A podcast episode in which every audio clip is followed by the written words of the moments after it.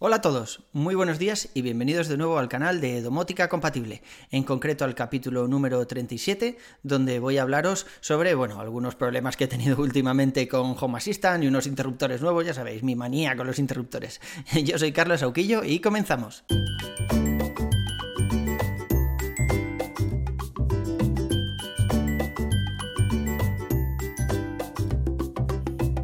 Todos los años, cuando llega el verano, siempre me apetece hacer algo de cosas en casa, ¿no? Algún cambio, algún cambio de mueble o pintar un cuarto de baño o cosas así, ¿no?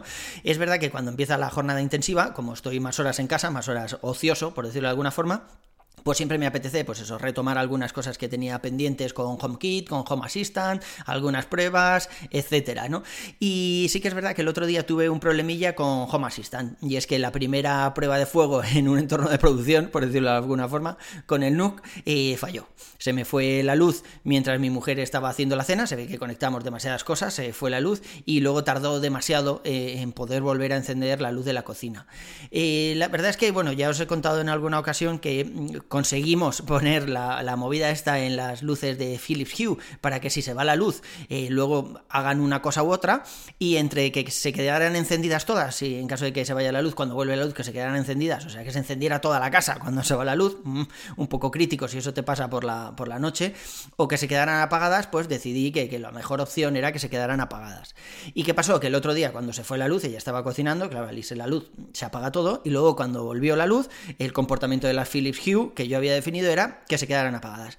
¿Y qué pasa? Que tardó bastante en volver a tomar la conexión a internet, a volver a levantarse el router y todo eso, y ella estaba allí en la cocina esperando a que el interruptor volviera a funcionar y, y pudiéramos volver a encender la luz. De hecho, eh, se conectaron antes las bombillas a Home Assistant y las encendí directamente desde la aplicación bastante antes que los interruptores. O sea, los interruptores aún tardaron luego un poco más en, en responder.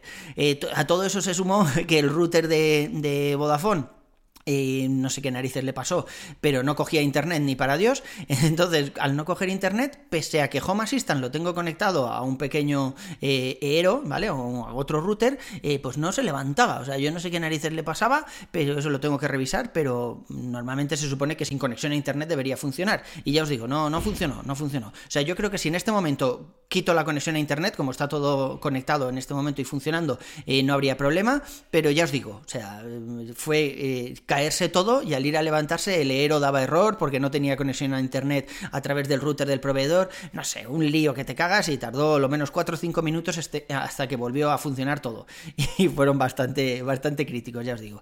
Así que, no sé, estoy dándole vueltas a, Home Assistant, más que a Home Assistant, que la plataforma ya os digo que me gusta, me parece que, funciona muy bien, a todo el tema de los interruptores.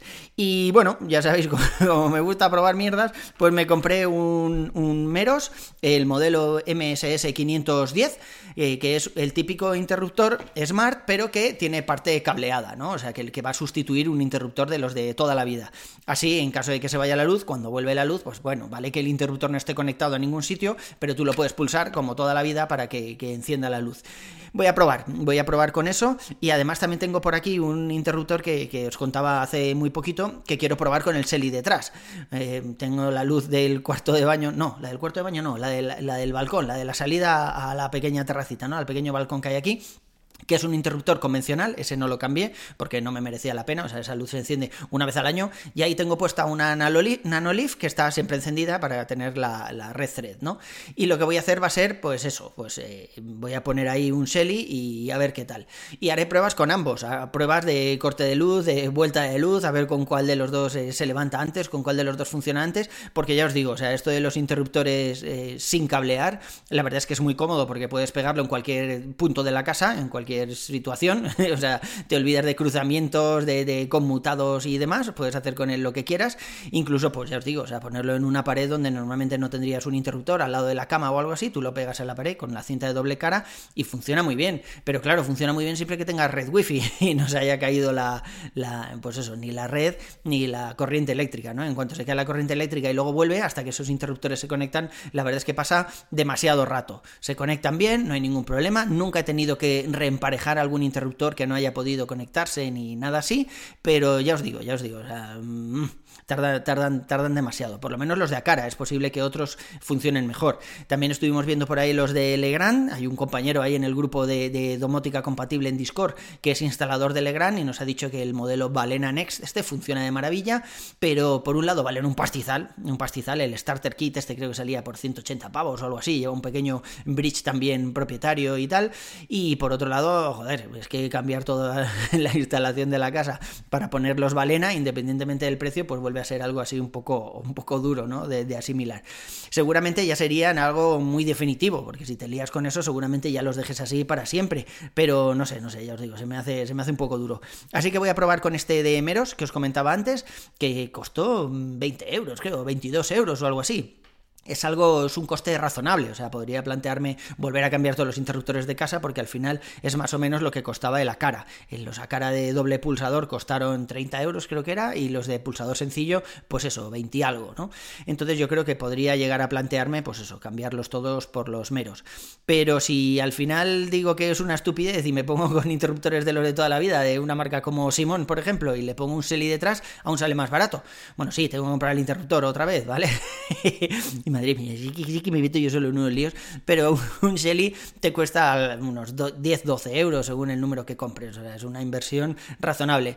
De todas formas, acordaros que los Shelly de momento no han hablado para nada de conectividad Thread, ni mucho menos. Entonces el Shelly se va a seguir conectando por Wi-Fi con los problemas e inconvenientes que eso puede tener y las ventajas que eso puede tener también. La Wi-Fi ya sabemos que, funciona muy bien, que eso va a ser para toda la vida, por decirlo de alguna forma, pero si dentro de dos años o el tiempo que sea, la gente de Shelly decide actualizar el cacharro y sacar un cacharro compatible con Thread y nosotros tenemos muchos dispositivos y vemos que tiene sentido migrar, pues claro, o sea, depende de lo fácil que sea en tu caso acceder al Shelly. Yo lo suelo meter en las cajas de registro que tengo por ahí por casa, pero hay gente que lo mete detrás del interruptor entonces tendrías que volver a sacar el interruptor, cambiar el Shelly.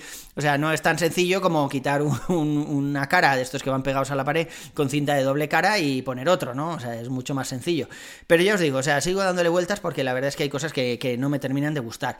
Pero también hay cosas en HomeKit que no me terminan de gustar, porque ya habéis visto, lo comentamos el otro día en el podcast número 36, os dejaré el enlace en las notas del programa que las, actualizaciones de, iOS, la nueva actualización a iOS 16, eh, no incluye grandes mejoras dentro de la aplicación Casa ni dentro de HomeKit.